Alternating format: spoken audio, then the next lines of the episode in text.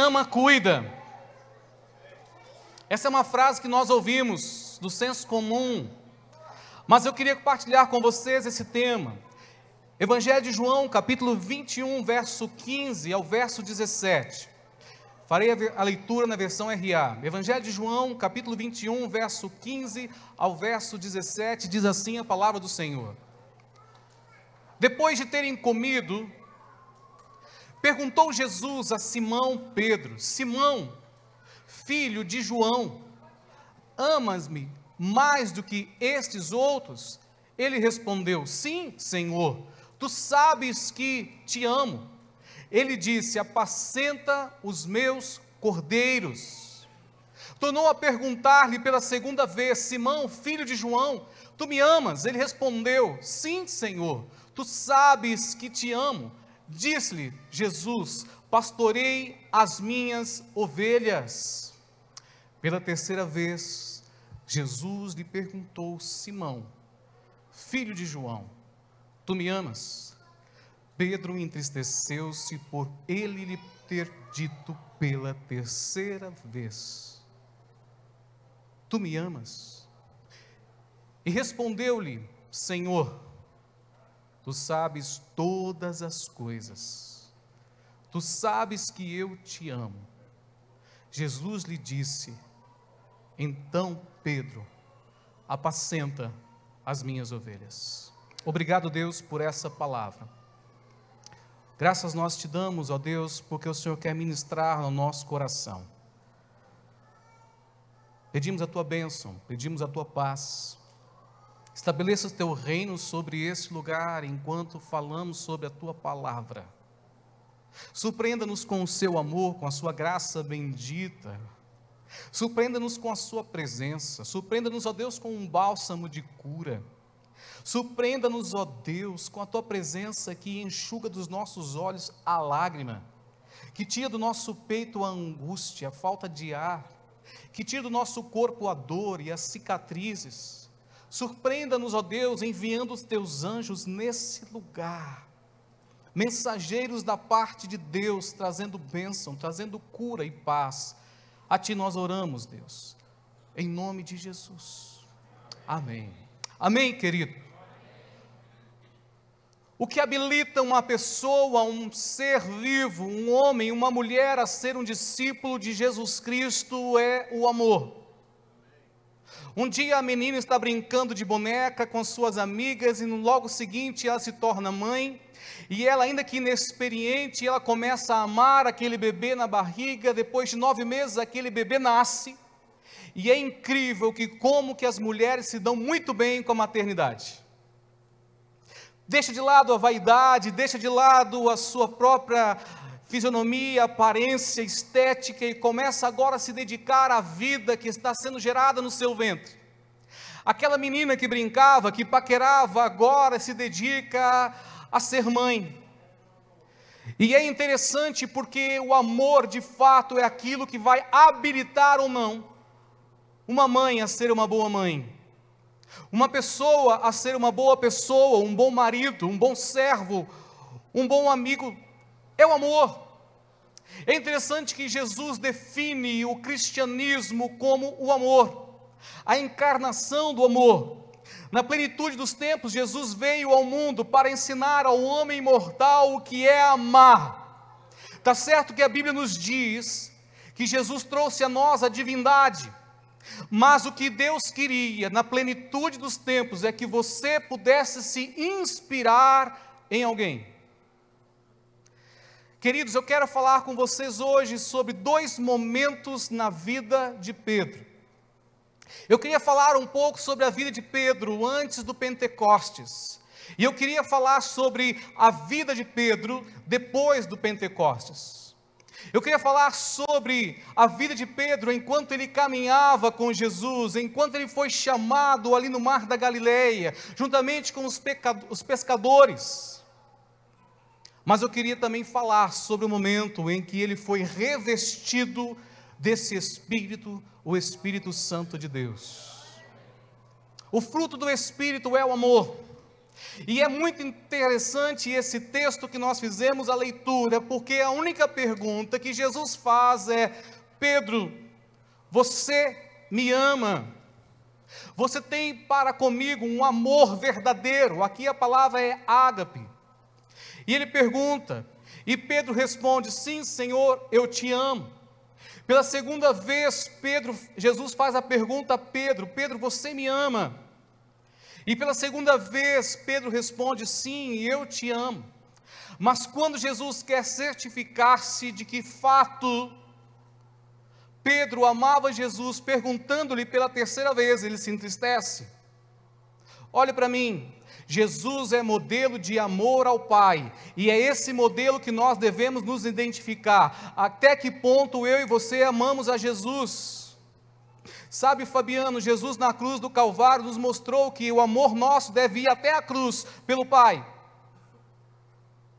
Jesus estava dizendo para Pedro: Pedro, amar a Deus, amar o Pai não me foi fácil, custou a minha própria vida, mas eu amei o Pai e cumpri o seu propósito até o fim.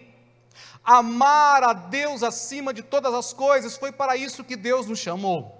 E então o que Deus está querendo dizer, que a única virtude que de fato nos importa, que tenhamos em nós, no nosso caráter, é o amor. Porque quando amamos a Deus acima de todas as coisas, tudo está debaixo de Deus, do guarda-chuva de Deus, tudo está oculto em Deus. Quando Deus ocupa o primeiro lugar na nossa vida, toda a nossa vida está alinhada. Mas como o próprio apóstolo Paulo diz em 1 Coríntios, no capítulo 13, é possível você entrar por essa igreja. É possível você ser batizado, é possível você ser um líder de célula, é possível você conduzir muitas pessoas a Cristo, é possível você ser fiel a Deus, a sua esposa, ao seu marido, mas nunca amá-lo de todo o coração. É possível alguém entregar o seu corpo para ser queimado sem amor. E se fizermos algo para o Senhor sem amor, nenhuma validade no reino espiritual haverá. Olhe para mim, Deus não quer apenas o seu trabalho, Deus quer o seu coração. Precisamos entender que Deus está trabalhando em nós agora a mentalidade de filho e não a mentalidade de escravo. Eu sirvo ao Senhor como resposta ao meu amor por Ele, e não sirvo a Deus para que Ele possa me amar. E essa é uma concepção que nós temos de Deus, muitas vezes falseada, mentirosa, que o diabo penetrou no meu coração e no seu coração. Nós não servimos a Deus para que Deus possa nos amar, nós servimos a Deus porque Ele nos amou. O servir a Deus é um sentimento de gratidão que eu tenho para com Ele. Eu sou grato a Ele, aplauda ao Senhor. Ele me redimiu, Ele me salvou, Ele me libertou, ele me tirou do império das trevas e me transportou para o reino do Filho do seu amor. Então eu amo a Deus, e porque eu amo, eu cuido, porque eu amo, eu sacrifico a minha própria vida. Porque eu amo, eu me dou ao Senhor, mas o sentimento no meu coração é de gratidão. Sabe qual é o nosso problema? Sabe por que, que o ser humano tem problema de autoestima e de autoimagem? Porque ele não conhece a Deus como Pai. Ele não consegue entender que Deus o ama e o escolheu antes da fundação do mundo em Cristo Jesus para o louvor da sua glória.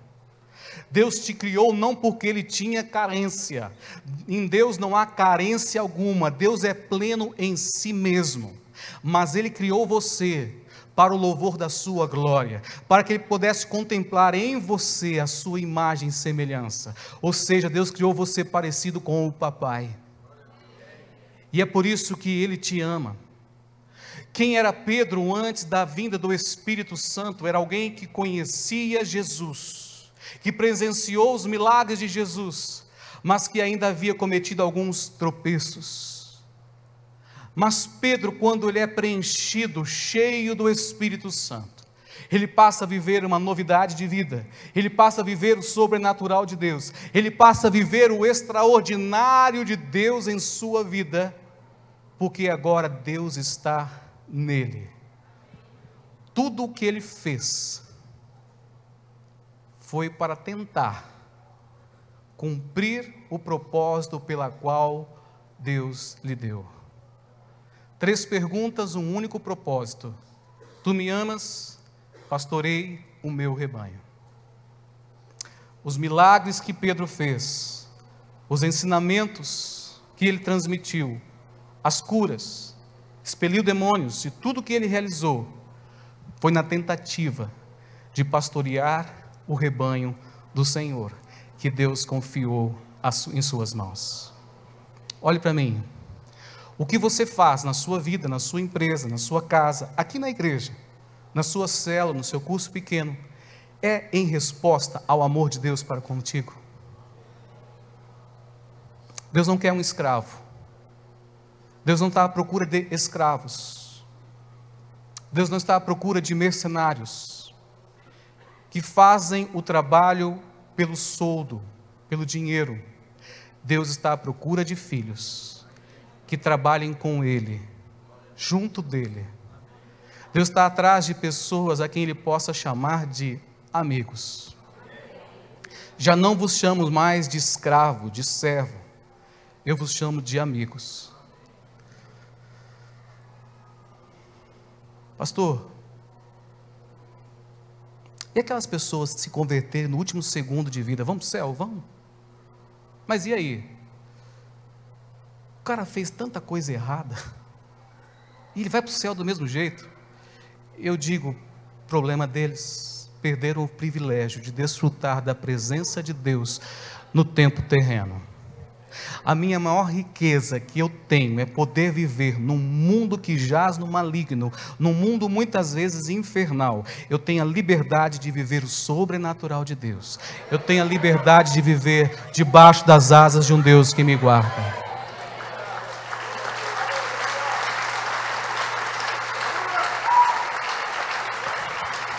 Essa é a minha grande alegria. Eu amo vir à igreja porque Deus está nesse lugar. Tem alguns irmãozinhos que às vezes dão muito trabalho. E às vezes esse irmãozinho é eu, sou eu. Às vezes esse irmãozinho é você. Às vezes você dá muito trabalho, sim. Às vezes você está cheirando mal. Às vezes você não vê o seu mau hálito, mas todo mundo sente o seu mau hálito. Às vezes você está em pecado e está atribulando todo mundo na igreja assim como Jonas atribulava todo mundo no barco. E às vezes o Jonas sou eu que atribulo todo mundo com as minhas inquietações da minha alma. Mas sabe, queridos, esse lugar é o lugar da manifestação da graça do Senhor, e nada pode ser feito nesse lugar sem a manifestação do seu poder e da sua vida. Tudo que fizerdes, seja em palavra ou em obras, fazei tudo em nome do Senhor, para Ele, não para os homens. E quando nós decidirmos amar, que a nossa decisão não seja em palavras, mas seja em obra e em verdade. Então eu dirijo uma célula porque eu quero cumprir o mandamento do Senhor, de pastorear o rebanho do Senhor. Eu entro aqui nas manhãs de cura e libertação, na manhã do sobrenatural, para interceder, porque eu quero fazer discípulo. Eu quero pastorear o rebanho do Senhor, curando, libertando e sarando em nome de Jesus. Deus não quer apenas o seu trabalho, Ele quer a totalidade do seu coração, Ele quer a sua presença aqui.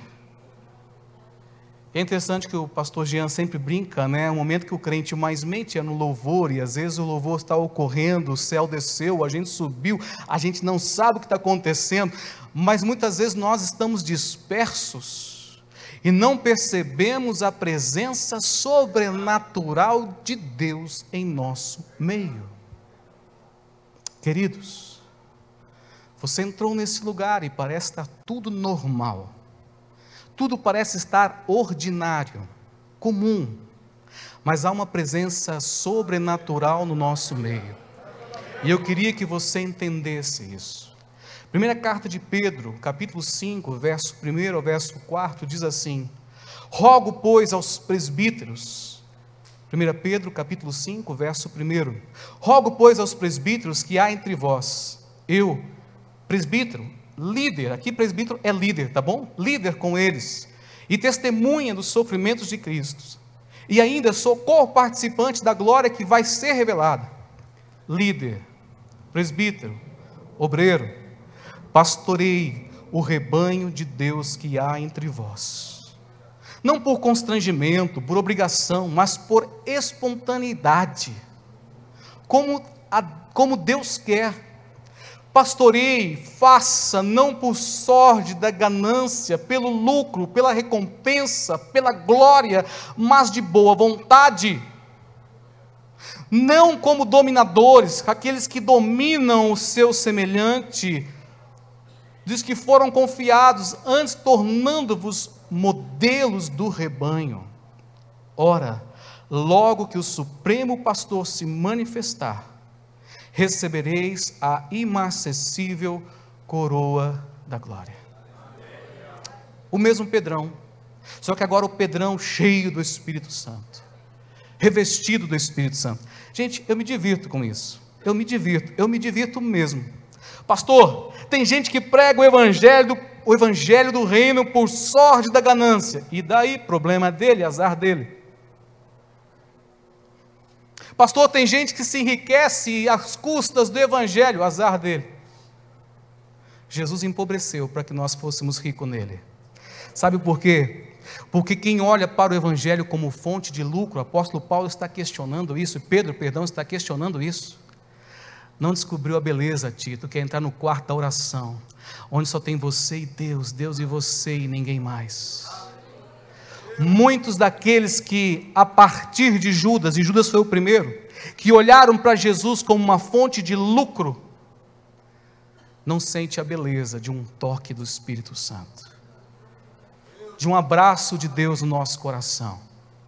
E essa igreja, os testemunhos mais lindos dessa igreja são os relatos do que Deus tem feito na vida de cada um de vocês. Quando a gente para para ouvir o que Deus tem feito nas torres de oração, face a face de mulheres, de homens, adolescentes, das crianças, nesse momento, o que Deus tem feito no secreto. Fabiana e a Mari estão aqui conosco. Essa é a nossa maior riqueza. Pastoreamos porque sabemos que Deus está conosco.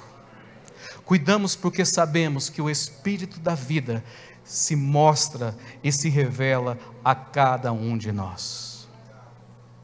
Olhe para mim. Você ama Jesus? Então pastoreie o rebanho do Senhor.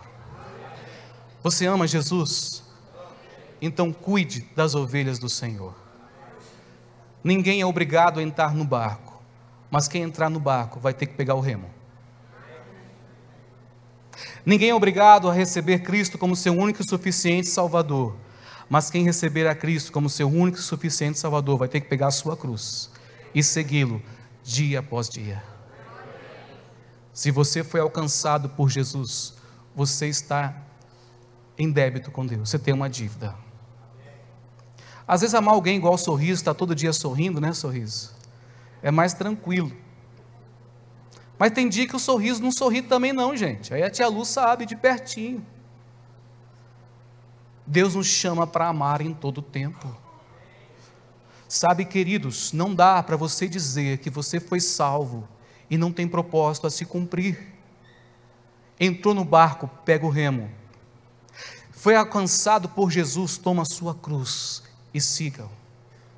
Somos devedores o apóstolo Paulo é quem vai nos dizer: a ninguém devais coisa alguma, a não ser o amor.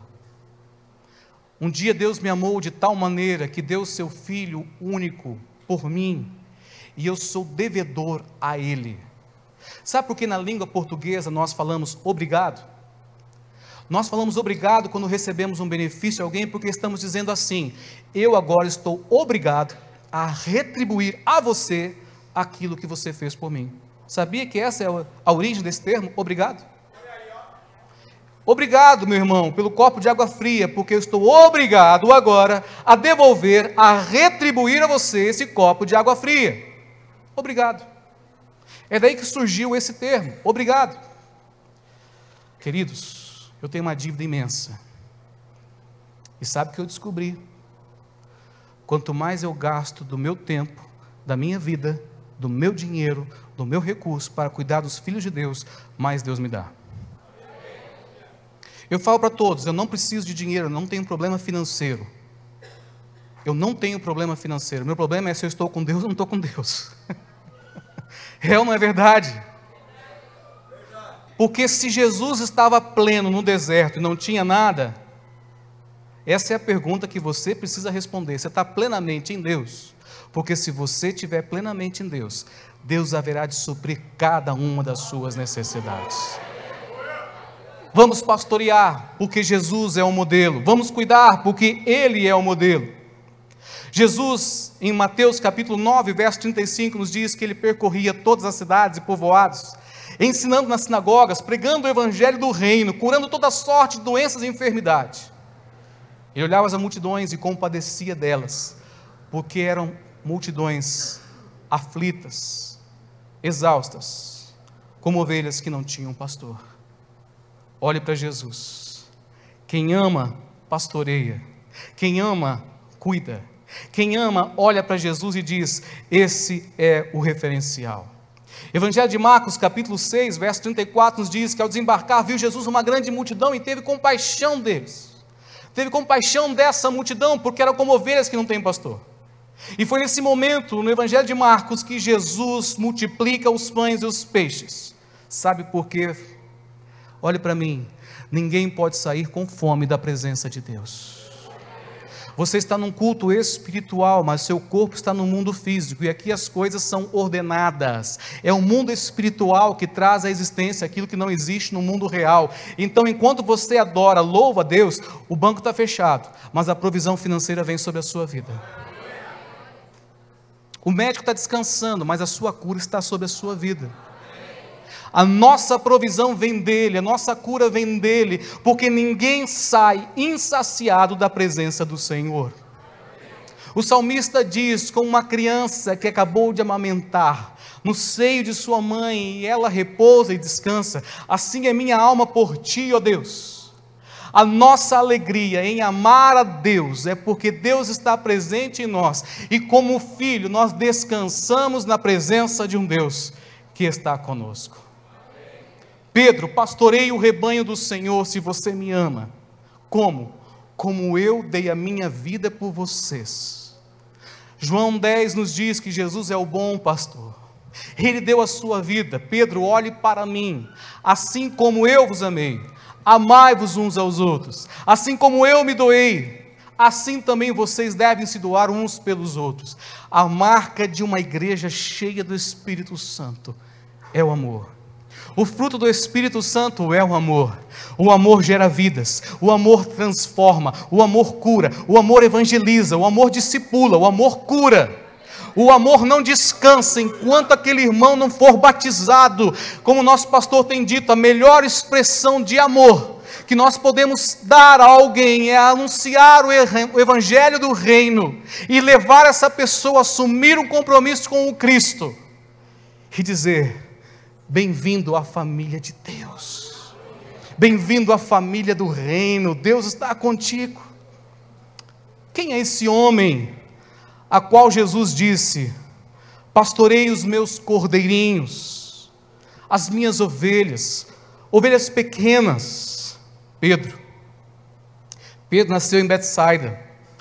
Quem era ele? Filho de João, irmão de André. Pedro era casado o empresário no ramo da pesca, chamado por Jesus no lago de Genezaré, juntamente com o seu irmão André. E Pedro, naquele momento, de Lucas capítulo 5, verso 1, quando a multidão comprimia e o apertava, ele escolhe intencionalmente entrar no barquinho de Pedro. Eu preciso entrar no barco desse homem. Jesus entra no barco de Pedro, em Lucas capítulo 5, verso 1. E entra naquele barco. E tudo se transforma. Jesus entra no barco de Pedro após um tempo de frustração, de derrota, de fracasso. Um pescador sem peixe não é pescador, gente. Um fazendeiro sem gado não é fazendeiro. Mostra-me seus peixes. Não tenho. As redes estavam limpas, sendo lavadas. Jesus entra na vida daquele homem num período de frustração imensa. E ele conhece um Jesus que muda a sua realidade. Esse é o Pedro. Pedro se apaixona por uma pessoa chamada Jesus, que emanava dele poder de Deus, vida de Deus, que tinha autoridade sobre o mar, sobre a terra e sobre todo o universo. Quem era esse homem que Jesus disse: Apacenta o meu rebanho? Morava em Cafarnaum, foi levado por Cristo através do seu irmão André. Era alguém que estava ali presente com Jesus, acompanhando seus milagres, os relatos de controvérsias, de contendas com os fariseus. É alguém que acompanhou e vivenciou com seus olhos cada um dos feitos do Senhor. Foi alguém que estava ali no monte da transfiguração e falou bobeira porque não sabia nem o que falar. Quando ele vê Jesus sendo transfigurado, aparece diante dele Elias e Moisés. Foi alguém que contemplou o sobrenatural de Deus. Quem foi esse homem a qual Jesus disse: Cuide dos meus cordeirinhos? Foi também aquele por quem Jesus orou ao Pai, porque Satanás queria peneirá-lo. Você tem consciência disso?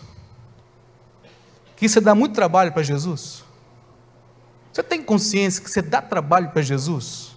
E que eu fico imaginando às vezes que o Espírito Santo tem que interceder por nós mesmos com gemidos inexprimíveis por causa das nossas atitudes, dos nossos pensamentos errados. Provérbio Salomão nos diz que é um caminho que para o homem parece ser bom, um caminho de vida, mas o seu fim leva à morte. Irmão, seu pecado é terrível, é uma tragédia. Seu pecado te leva à morte.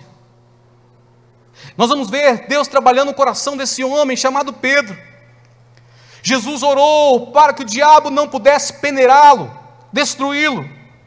Mas ao mesmo tempo representa a mim e a você homens inconstantes, porque é ele que faz uma das maiores confissões públicas a respeito de Cristo Jesus. Tu és o Cristo, o Filho do Deus vivo. E no mesmo instante ele tenta desviar o Cristo da cruz pela qual ele veio. Foi para isso que ele veio. Quem foi Pedrão? Entrou na casa do Jairo. Pedro, Tiago e João. Fecha a porta. Ninguém vai ver eu ressuscitar, não. Sai daqui, incrédulo não vê milagre. Sabia disso? E quando o incrédulo vê milagre é na vida dos outros, não na vida dele. Porque ele não crê. Olha que coisa horrorosa, não, gente? Incrédulo não vê milagre. Fecha a porta, eu vou ressuscitar a filha de Jairo. E quando o incrédulo vê milagre, é sempre na vida do outro, não na vida dele. Então é melhor você ter fé, viu? É melhor você ter fé. Pedrão viu, acompanhou, estava lá. Pedrão foi aquele cara, é um fantasma. Não, não é um fantasma, é o Cristo. Manda me ter contigo. O cara anda por sobre as águas, mas ele afunda. Mas ele anda. É aquele cara impulsivo, eu vou. Quem nunca aqui começou um jejum e não parou na metade? Hã? Eu falo de mim mesmo, filho, não falo de você não. Mas sabe que eu prefiro continuar tentando fazer jejum do que parar de tentar? Eu prefiro continuar persistindo na presença de Deus do que desistir de caminhar com Ele. Quando me perguntam quem você é, pastor, eu sou alguém que nunca desistiu de caminhar com Deus apesar de mim mesmo. Porque minha carne, meu corpo nunca quer caminhar com Deus. Eu estava à mesa do café da manhã, tomando café com a minha esposa essa semana, e eu falei, bem, é incrível, como tem alguns crentes que chegam para nós, sabe, pastor Domingos, na libertação, e fala assim, é, pastor, essa aqui é a minha fraqueza. Aí eu aprendi com o Senhor. E eu falo, sua fraqueza por quê? Ah, pastor, esse é o meu pecado. Seu pecado por quê? Tem crente com 30 anos de igreja dizendo, pastor, essa é a minha fraqueza, eu sou assim mesmo, explosivo. Iracundo, não, querido, não, querido, não. Pedro, antes da vinda do Espírito Santo, era essa pessoa que não queria deixar Jesus lavar os seus pés. Então Jesus disse: Se não lavar o seu pé, você não tem parte comigo. Então lava o corpo inteiro. Calma, Pedro. Não precisa disso também, não. Toma banho em casa. Calma. Pedro é aquele que foi alertado sobre os últimos dias, as, as últimas ocorrências que haveria em Jerusalém. que ele negaria Jesus por três vezes, ele não dá valor a isso. Ele estava com Jesus no Getsemane, mas quando era para orar, Jesus chama a atenção. E às vezes nosso pastor faz isso com a gente, sabe? Parece que às vezes ele escolhe um assim, chama atenção. E é interessante que estava todo mundo dormindo, pastor. Mas o Jesus olha e fala: Pedro, acorda! Você não pode vigiar comigo nem uma hora, Pedro.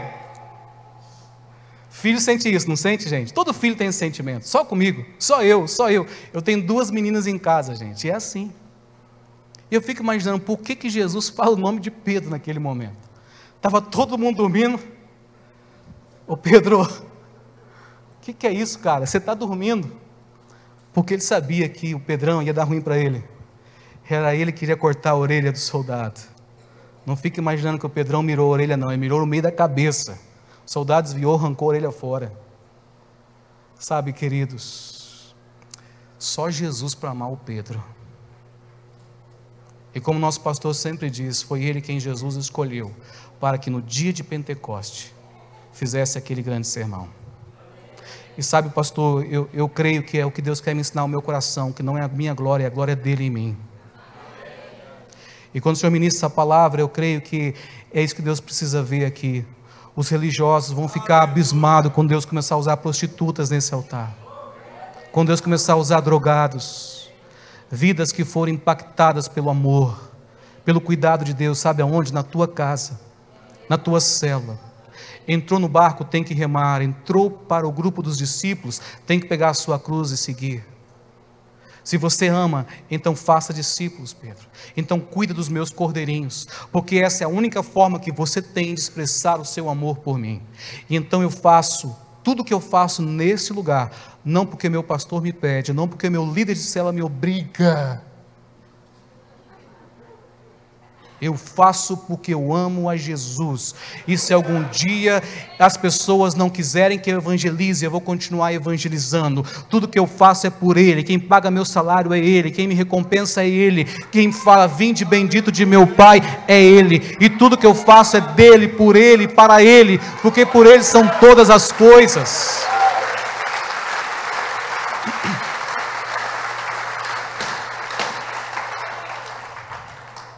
Tem muito crente aqui que quer cortar a orelha dos outros, gente. Não vou naquela célula. Não vou naquele grupo. Tem muito crente irado, nervoso, chateado. Mas sabe, Jesus está cuidando de todo mundo.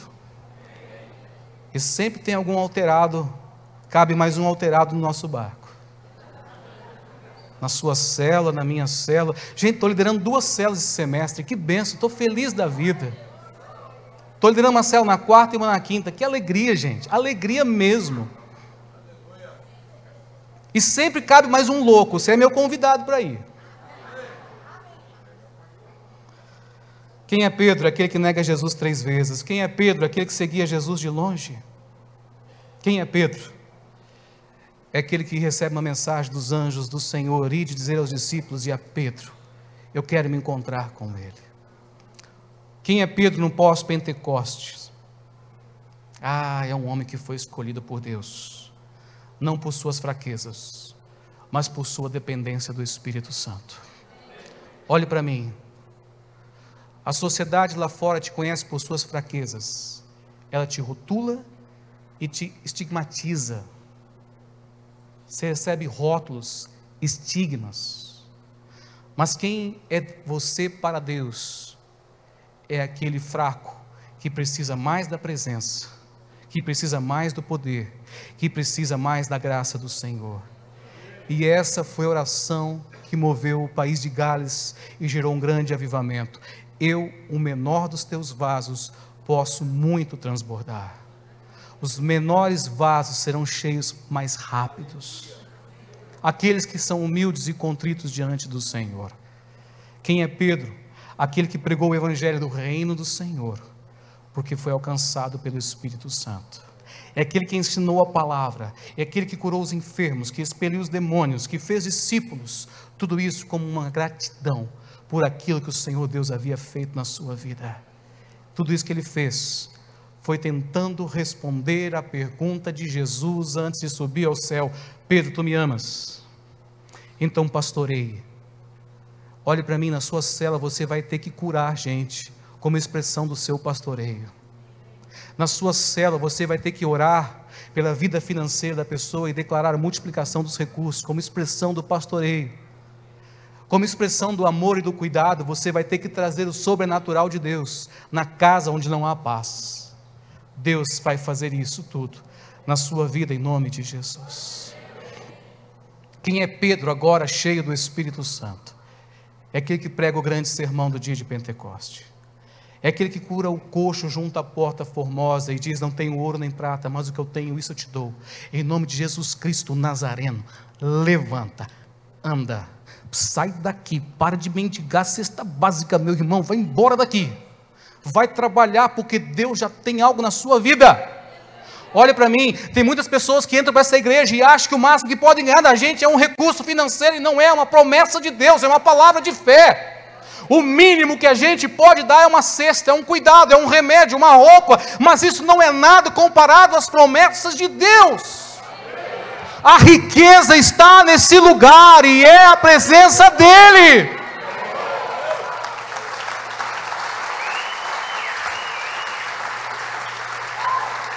Estamos terminando. Quem é Pedro? É aquele que tem coragem para confrontar o pecado de Ananias e Safira. Aqui é um lugar santo. Homens santos questionam pessoas, homens santos discipulam pessoas, homens santos, líderes santos na sua cela, no seu grupo pequeno, são aquelas pessoas que confrontam o pecado em amor. E até hoje,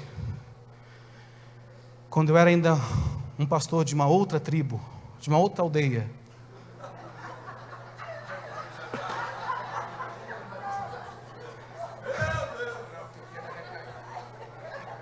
Eu lembro das perguntas do meu pastor. Está em santidade? Teus olhos como estão? O pastor se mexia comigo. Tinha temor de Deus, gente. Esse lugar aqui é lugar de fogo do consumidor. Dava medo, subir aqui, gente. Os mais novos perderam isso, viu, pastor? Tacar fogo nesse povo de novo. Sabe? Eu lembro aquelas fichinhas, aquelas perguntinhas. Está cuidando bem? Jesus, e quando o pastor olhava para Damares, está cuidando bem de você? Fala a verdade. E sabe, queridos, não adianta, igreja cheia do Espírito Santo vai confrontar seu pecado, você está lascado. Tu está ralado aqui mesmo, porque vai confrontar seu pecado em amor. Você não tem o direito de ser feio. Não tem. Você não tem o direito de ser feio, você tem que ser bonitinho igual Jesus é. E Ele é o padrão. Quem é Pedro? É aquele que as pessoas colocavam ali, as pessoas por onde ele ia passar, para que a sua sombra projetasse, para que eles fossem curados. Homem cheio de poder. Quem é Pedro, cheio do Espírito Santo? É aquele que com ousadia não procura agradar aos homens, está nem aí o que Anás e Caifás, o sumo sacerdote, pensa dele, ele vai para a cadeia dando glória a Deus, está preso dando glória a Deus, é amarrado no tronco dos apóstolos, alegria, se alegram no Senhor, os apóstolos, porém, os discípulos, porém, transbordavam de alegria. Estava tudo difícil, mas eles estavam cheios, porque Jesus estava com eles. Olhe para mim, ninguém, não havia carência afetiva na vida dos apóstolos, porque eles tinham consciência de que o Cristo ressurreto, o Deus e Pai que estava nele, estavam com ele todos os dias. Nós resolvemos nossa, nosso problema de paternidade quando encontramos Deus. Quando encontramos Deus. Quem é Pedro? Aquele que cura o Enéas, não o pastor Enéas, mas o Enéas, o paralítico. Enéas não está aqui hoje.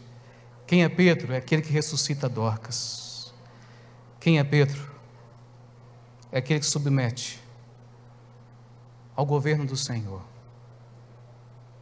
é aquele que submete a igreja de Cristo.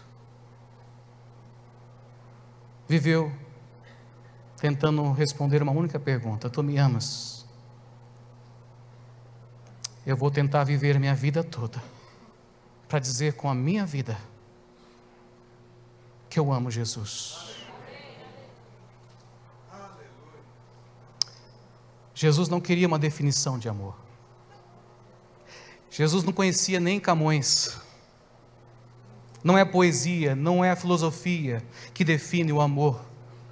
Quem define o amor é as atitudes do crente ressurreto que teve o um encontro com Deus. Vamos orar, queridos.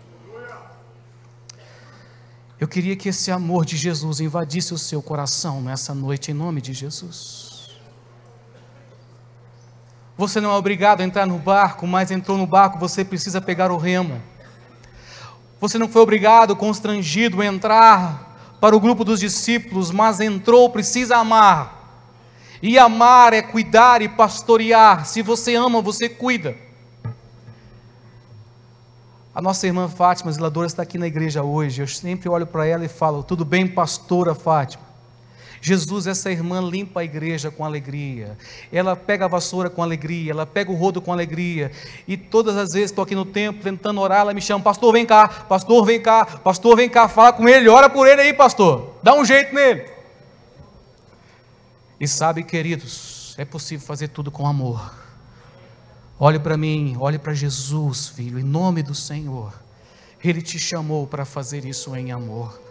Não há outra forma de você expressar o seu amor a Deus a não ser pastoreando o rebanho de Cristo Jesus. O que você tem feito? O que você tem feito?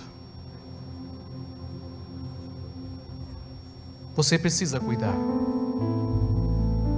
No livro do profeta Isaías, Isaías profeta Jeremias, profeta Ezequiel.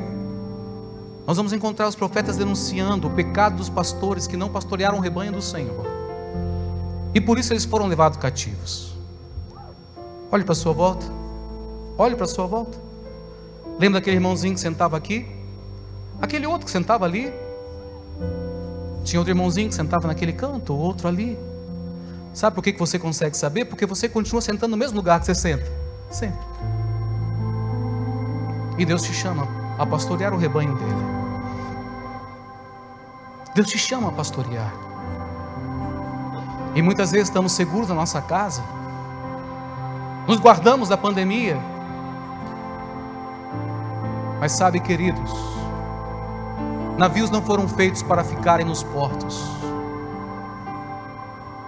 Jesus não permitiu que ocorresse no Monte da Transfiguração aquela manifestação do sobrenatural, para que os discípulos ficassem ali. Olhe para mim, nós ainda não chegamos em casa, nós ainda não chegamos no céu. Tem gente pregando o céu na terra. Não, calma. Aqui não é lugar da conquista plena, da riqueza, da fortuna. Não, nossa glória está em Cristo.